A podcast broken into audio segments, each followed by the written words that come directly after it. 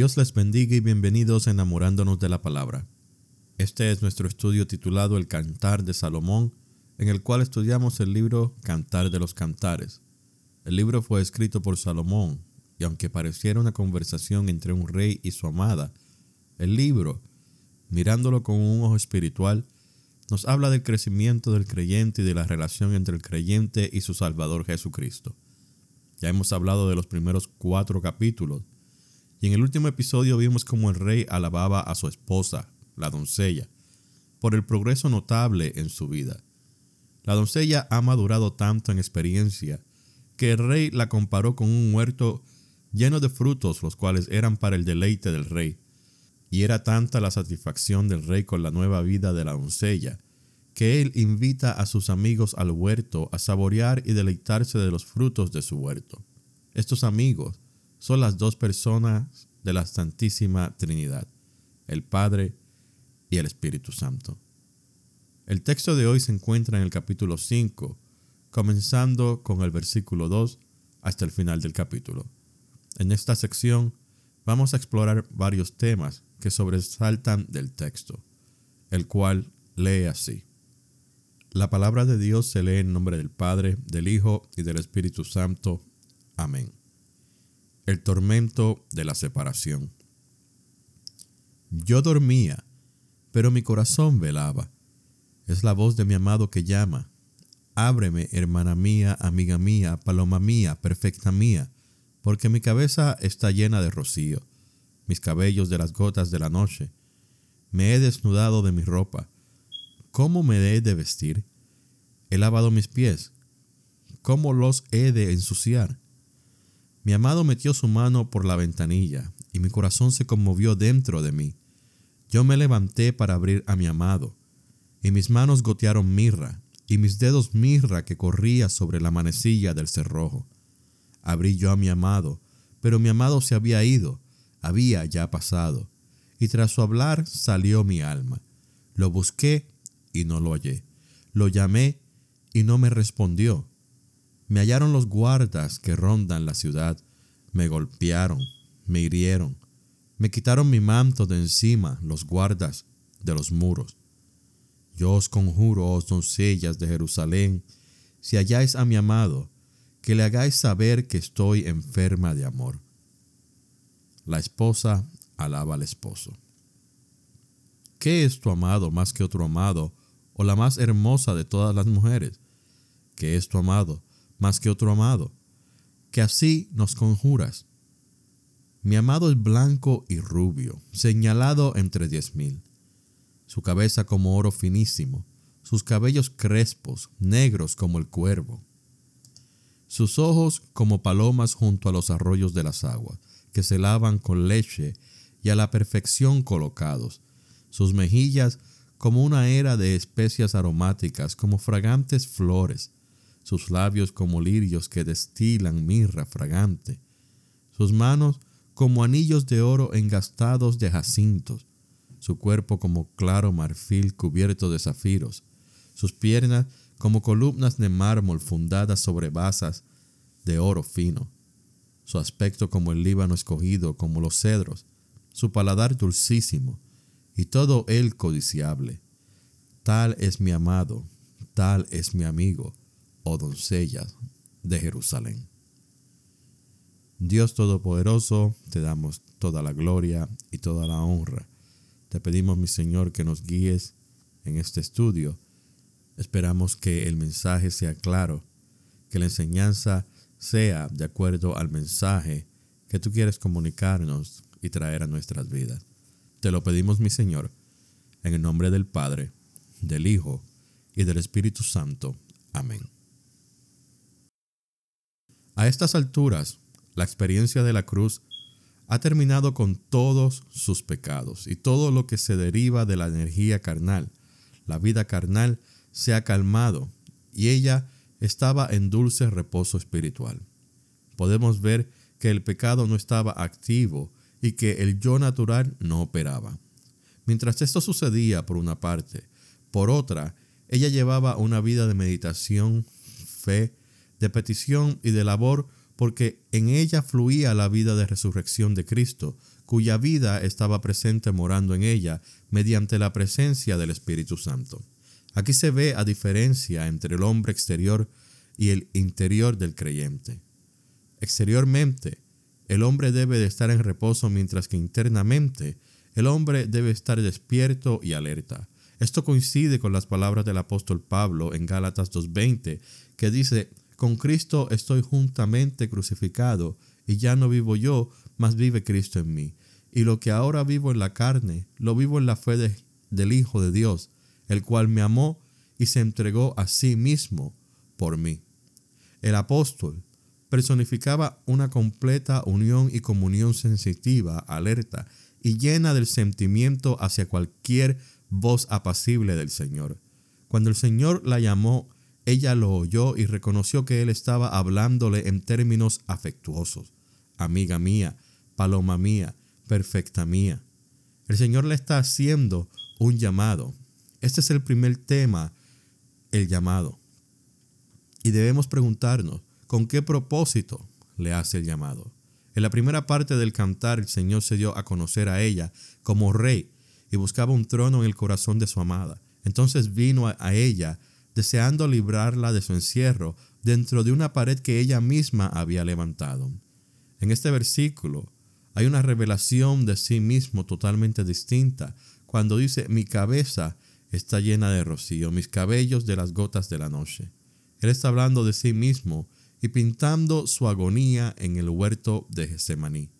En ese huerto su cabeza estaba llena de rocío mientras luchaba en oración, y las gotas de la noche cayeron sobre sus cabellos. Así él se dio a conocer a los suyos que él era el varón de dolores, experimentado en quebranto, como nos dice Isaías 53.3. Anteriormente, hemos visto a la cruz para remisión de pecados. Vimos a la cruz uniendo al creyente a Cristo a una relación íntima. Luego vimos el efecto de la cruz en librar al creyente de la atracción del mundo y la corrupción del yo. Todas estas cosas hemos visto exhibidas en esta hermosa doncella. De tales adquisiciones espirituales, uno bien podría imaginar que son la suma total de toda la experiencia espiritual y que nada queda sino pocos pasos hacia la resurrección física y eterna. Pero ese no es el caso. Hay una fase que esta doncella no conocía ni comprendía. Ella ya sabía que hay un sufrimiento peculiar ligado a la cruz en la experiencia humana, pero no conocía la extensión de ese sufrimiento. Así que el Señor la está llamando a una experiencia del misterio pleno de la cruz. Ese maní nos habla de que Dios Padre había menospreciado a su Hijo amado con ese desprecio del cual se habla en Isaías 53, 3, 4. Fue menospreciado y no lo estimamos, y nosotros le tuvimos por azotado, por herido de Dios y abatido. Aunque un creyente puede estar consciente del aspecto redentor del sacrificio de la cruz, es posible que no conozca por experiencia propia esta vergüenza de ser menospreciado por el Padre. En la fase redentora del sacrificio del Señor, Él no nos llamó a una unión con Él. Nosotros no podíamos compartir con Él la expiación del pecado. Él nos llama a comunión de otros aspectos de su sacrificio y es algo que debemos comprender. En nuestro estado no regenerado, los problemas que encontrábamos eran del pecado, el mundo, Satanás y nuestra propia naturaleza corrompida. Pero al ser librados de ellos, nos identificamos con nuestro Señor en sus sufrimientos y muerte, y así encontramos algunas marcas de la cruz. Pero la experiencia de identificación con el Señor en esto, el desprecio del hombre y de Dios, es algo extraño para nosotros en la vida cristiana, en sus tempranas experiencias. Así que encontramos al Señor diciendo, ábreme, el cual es un nuevo llamado a su amada a abrir su corazón a Él aún más y recibirle a Él ahora como cubierto con el rocío de la noche. Él se dirigió a ella como hermana mía, indicando que ella tenía conocimiento del propósito de Dios, como paloma mía, indicando que el Espíritu Santo estaba presente en ella, y como perfecta mía, indicando su santidad, castidad y dedicación de su vida. Pero aquí Él no la llama esposa mía, porque Él espera ver su respuesta a esta demanda. Si ella antes había abierto su corazón para recibirle como rey de su vida, ahora él desea que ella, de su propia voluntad, le reciba como varón de dolores y experimentado en quebrantamiento. El Señor deseaba conducir a su amada a una plena comunión y participación de sus sufrimientos y a seguir en sus pasos para que llegara a ser conformada a Él en su muerte. Él no podía obligarla a caminar.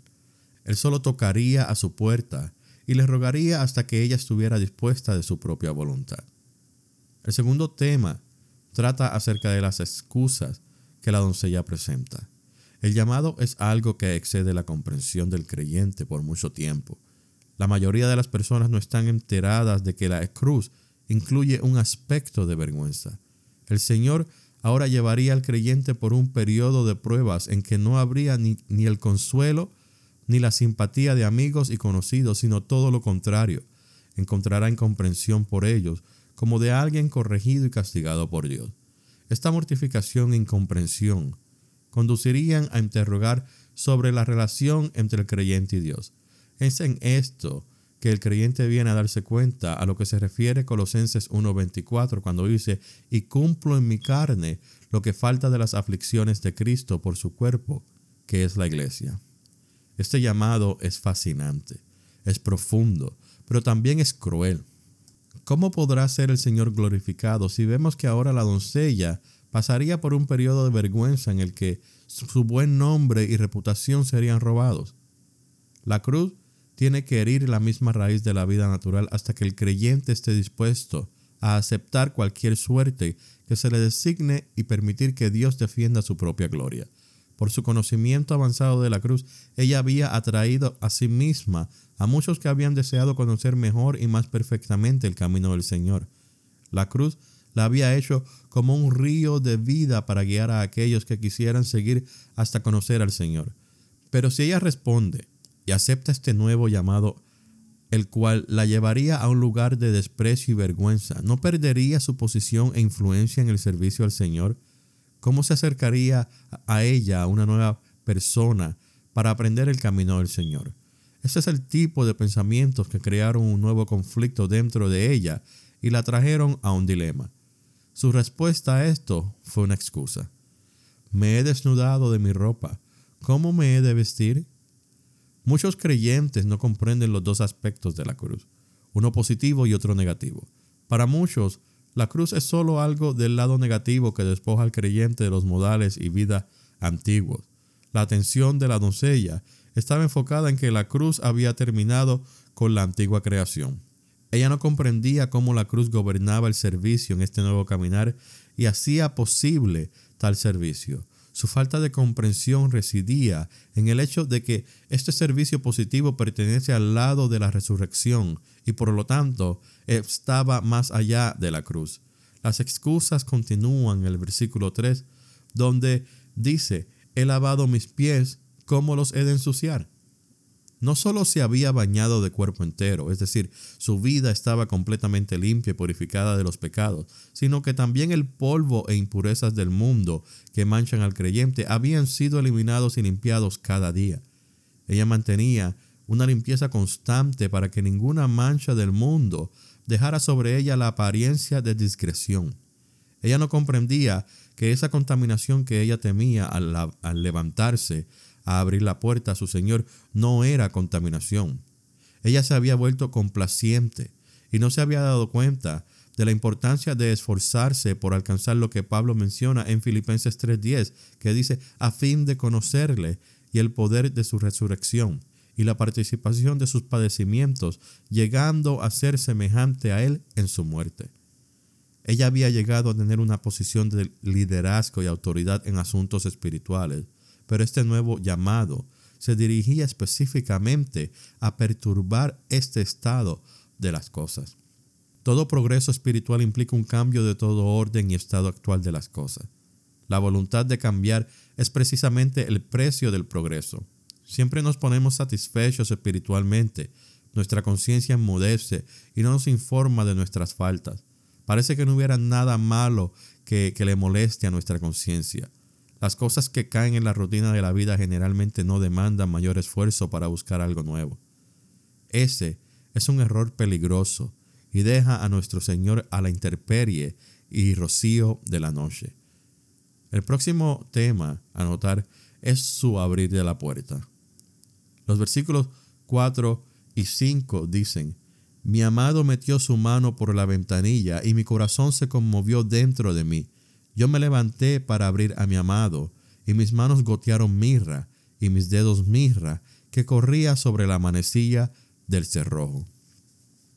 La voluntad de la doncella habría estado totalmente rendida al Señor, pero esta clase de demora revelaba su manera natural de hacer las cosas, su dilación en actuar.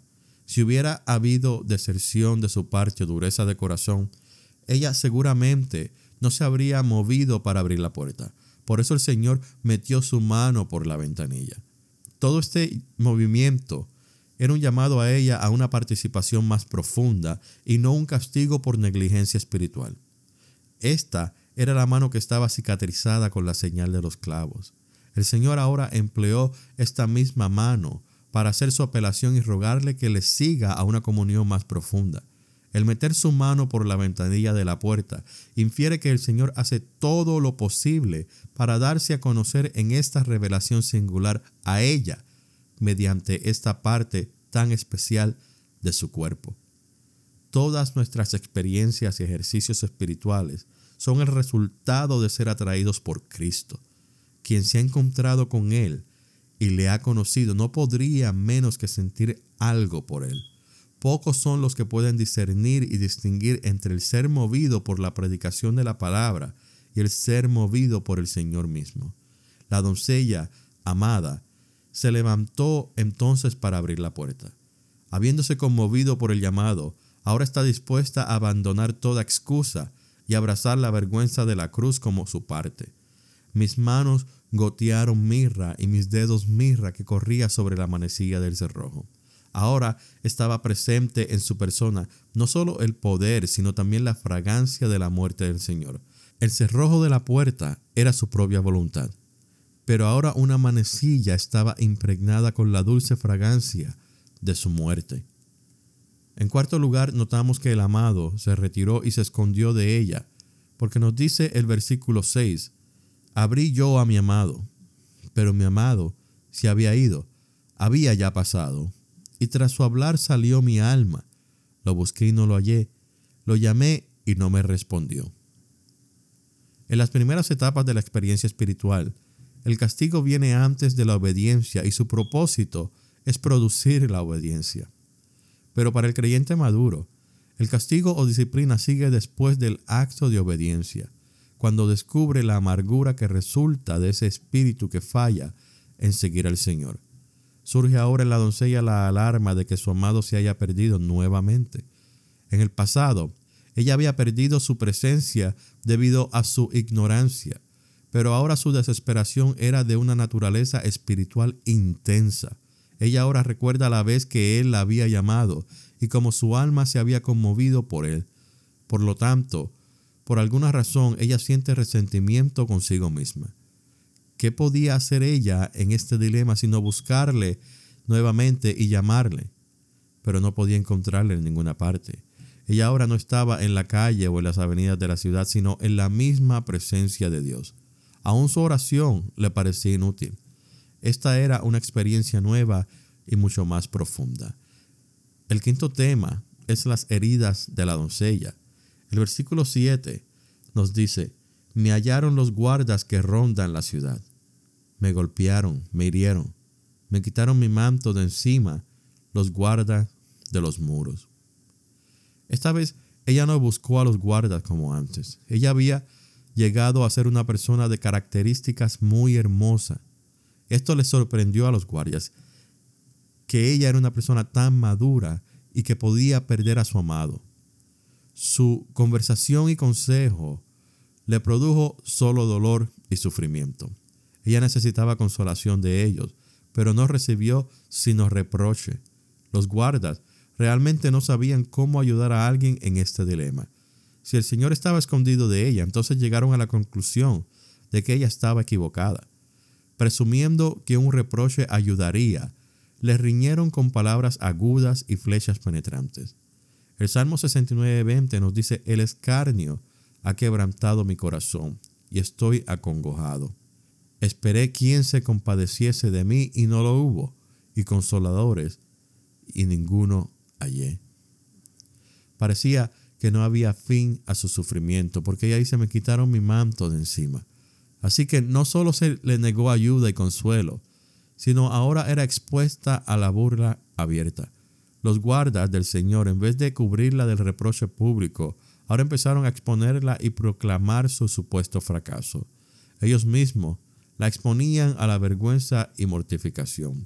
Este grupo de guardas eran líderes responsables de la casa de Dios. Ellos debieran haber tenido la habilidad de aconsejarla.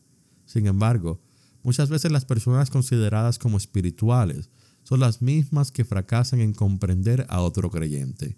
La actitud de los hermanos responsables puede ser errónea, pero la expresión de su error puede ser permitida por la voluntad de Dios para que sepamos dónde fracasamos. El próximo tema se encuentra en el versículo 8 y es el tema de verla a ella buscando ayuda de las hijas de Jerusalén. Dice el versículo 8, Yo os conjuro, oh doncellas de Jerusalén, si halláis a mi amado, que le hagáis saber que estoy enferma de amor.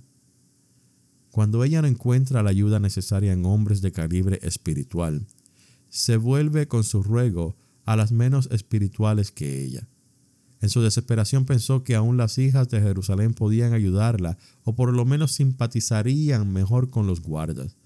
Lo que ella les dice es, yo he fracasado. Si es posible, oren por mí. Era consciente de su falta de madurez y de su unión imperfecta con el Señor. Ella se da cuenta del pobre estado de ellas. Ella sabía que ellas tendrían dificultad en encontrarle, pero en medio de su remordimiento abrumador y necesidad de ayuda, se imagina que entre las hijas de Jerusalén pudieran haber una o dos que pudieran dar aliento a su espíritu. El clamor de ella es, estoy enferma de amor. Y es la segunda vez que decía estas palabras, pero los dos casos fueron bajo diferentes circunstancias. La primera vez ella seguía el curso del amor. En la segunda ocasión estaba en un periodo de sequedad espiritual. Esta enfermedad de amor no era el resultado de haber bebido y haberse saciado, sino de una profunda hambre y sed por el amor de su amado. Lo séptimo que debemos tomar en, a consideración es la pregunta que hacen las hijas de Jerusalén en el versículo 9 que dice, ¿qué es tu amado más que otro amado o la más hermosa de todas las mujeres? ¿Qué es tu amado más que otro amado? Que así nos conjuras. Estas hijas de Jerusalén no poseían la vida en la nueva creación y podían reconocer la calidad de vida de la doncella que era superior a las de ellas. La humildad en la vida de la nueva creación, su carácter santo, y su aureola de gloria eran características que reconocían, aunque ellas no poseían estas virtudes. Cristo no tiene rival en materia de perfección de carácter. Nadie puede compararse con él. Algunos que no tienen la inteligencia de la novia le comparan con otros hombres. Esta pregunta de las hijas de Jerusalén revelaba el hecho que aunque haya, hayan sido parte del sistema de la gracia, ellas no habían recibido todavía la revelación íntima del Señor mismo. Entonces, en el octavo tema, tenemos sus impresiones personales acerca de su amado. Siempre que la novia habla de las perfecciones de su novio, está segura de tener su feliz aprobación. Generalmente, ella expresa sus impresiones a otros y pocas veces directamente a él. Pero cuando el novio habla acerca de ella, lo hace directamente a ella y lo hace en forma espontánea. Excitada por su pregunta, la doncella expresa sus impresiones de su amado. Así el Señor despertó en ella las revelaciones anteriores que mostraban su imagen radiante. Su primera declaración la encontramos en el versículo 10 que dice, mi amado es blanco y rubio, señalado entre diez mil. Ella habla de su santidad y su separación de los pecadores. Su blanco no era un blanco pálido o de muerte, sino un blanco y rubio. Y esto indicaba que él vibraba con plenitud de vida y poder en los ámbitos más altos de la vida espiritual. El Señor se revela como lleno de poder de vida, aún radiante, de eterna juventud. Por eso se le conoce como el principal entre diez mil. En el versículo 11, ella continúa y nos dice, su cabeza como oro finísimo. Y esta es una descripción de sus atributos divinos. Él poseía la vida y la gloria de Dios. Este Cristo es establecido por Dios como la cabeza sobre todas las cosas. Tiene plenitud de Dios habitando en él y no hay nada que no esté en él.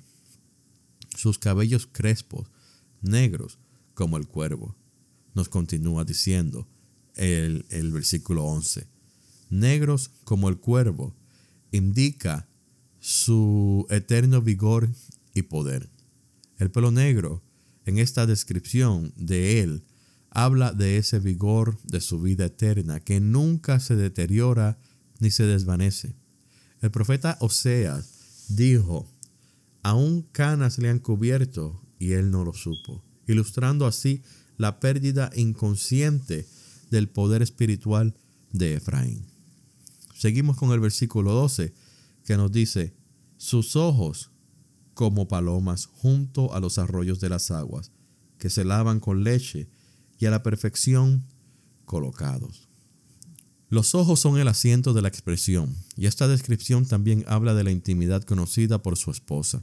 La expresión en los ojos para, es para los que están muy cerca, y aquí vemos cuán cerca había estado a él esta doncella amada cuando podía describir tal expresión. El Espíritu Santo vino sobre el Señor como una paloma, y la característica más hermosa de una paloma es sus ojos. Era la unción del Espíritu que hacía tan tiernos los ojos del Señor en su expresión de amor a su amada. Luego dice, juntos a los arroyos de las aguas. Esto significa la radianza de esos ojos, que se lavan con leche, lo cual quiere decir que sus pensamientos internos eran tan puros que tenían un afecto purificador sobre ella. Así es que los ojos del Señor son sus instrumentos de expresión tierna hacia aquellos creyentes que avanzan como lo hizo esta doncella hasta la madurez. Las mejillas del versículo 13 habían sufrido mucha vergüenza y desprecio. Dice el versículo 13, sus mejillas como una era de especias aromáticas, como fragantes flores, sus labios como lirios que destilan mirra fragante. Sus mejillas fueron objeto de burla a los hombres, y podemos citar dos versículos. Isaías 56, que dice, Di mi cuerpo a los heridores y mis mejillas a los que me mesaban la barba. No escondí mi rostro de injurias y de esputos. Este versículo nos habla del desprecio y la vergüenza, mientras que Mateo 27:30 nos dice, y escupiéndole tomaban la caña y le golpeaban en la cabeza. Este versículo nos habla de la burla de los hombres. El versículo también nos habla de lirios, los cuales nos hablan de la gloria real, como en Mateo 6, 28, 29, que dicen, considerad los lirios del campo, ni aun Salomón con toda su gloria se vistió así como uno de ellos. Las palabras de Jesús eran de un dulce sabor, como gotas de mirra, porque tal como dijeron los alguaciles de los fariseos en Juan 7:46, jamás hombre alguno ha hablado como este hombre. Estas gotas de mirra no solo indican la fragancia de la gracia, sino también la identificación que ella tenía con él en su muerte. La implicación es que en su vida se destacaba la muerte del Señor, las gotas de mirra que destilaban de los labios del Señor y todo lo que expresaba en palabras de gracia y bendición podía proferirlo como resultado de su muerte en la cruz. El versículo 14 nos dice, sus manos como anillos de oro engastados de jacintos, su cuerpo como claro marfil cubierto de zafiros. La palabra anillo es la misma palabra hebrea para giraban que vemos en Primera de Reyes 6:34. Y esto sugiere que su objetivo nunca se pierde. El oro representa divinidad. Estos anillos de oro la rodean en forma divina para realizar el propósito de Dios en ella. El jacinto se menciona varias veces en el Antiguo Testamento, como en Ezequiel 1.16 y en Daniel 10.6. Ambos versículos encierran la idea de firmeza. En la visión de Ezequiel vemos como el poder de Cristo, expresado en el trono con la apariencia de hombre, estaba en el lugar de primacía, pero estas ruedas del gobierno de Dios siempre estaban girando.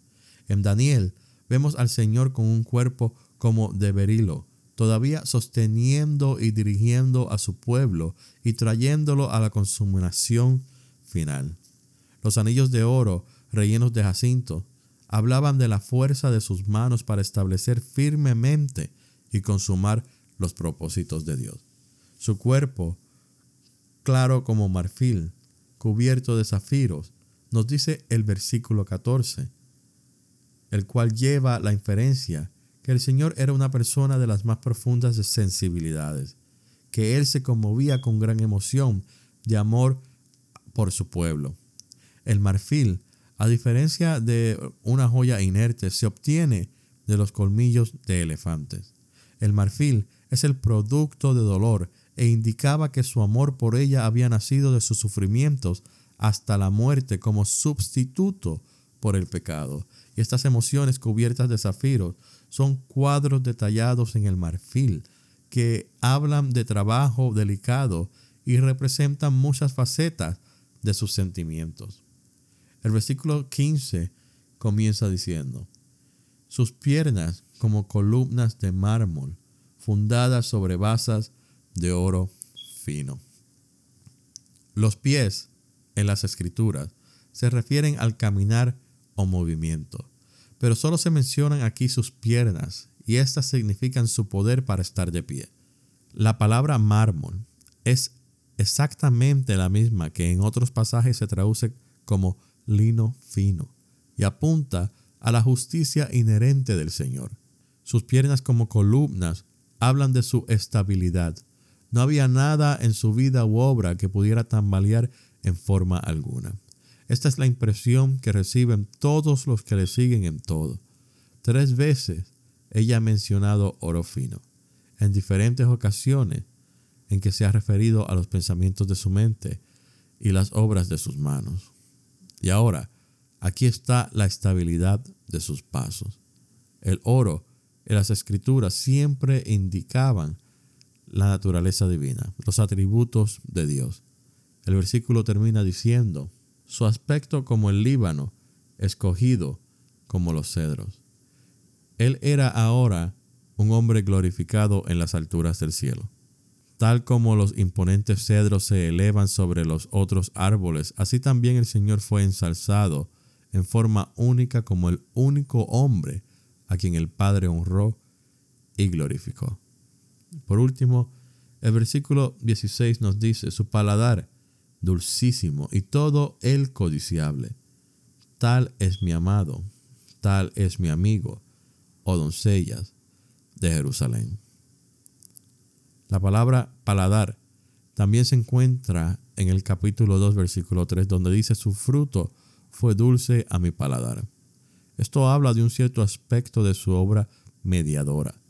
Todo lo que procede de Dios, el Padre, fue probado primero por Él antes de pasarlo a nosotros. Todo lo que de Dios vino fue depositado en su Hijo antes de que Él lo enviara a nosotros. Cuando le conocemos completamente, no podemos hacer otra cosa que testificar que todo lo que nos llegó de Dios vino primero por su amado Hijo.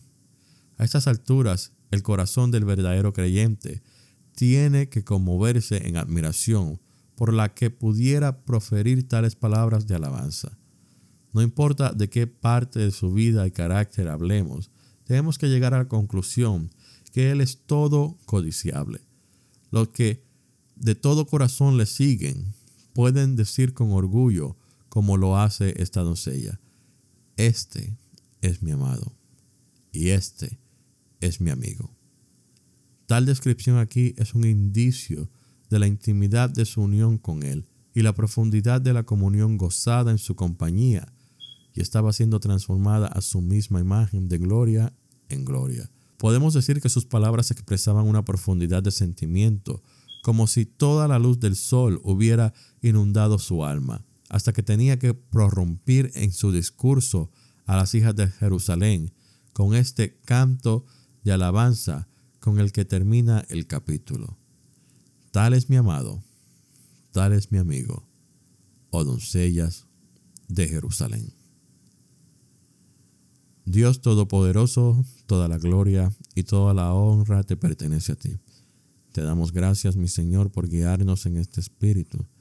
Te pido, mi Señor, que bendigas a cada uno de los oyentes de enamorándonos de la palabra, que los ayudes a meditar en, esta, en este mensaje, que los ayude a, a meditar en este capítulo de tu palabra. Gracias Señor, te doy una vez más en el nombre de tu amado Jesús. Amén. Gracias por escuchar enamorándonos de la palabra.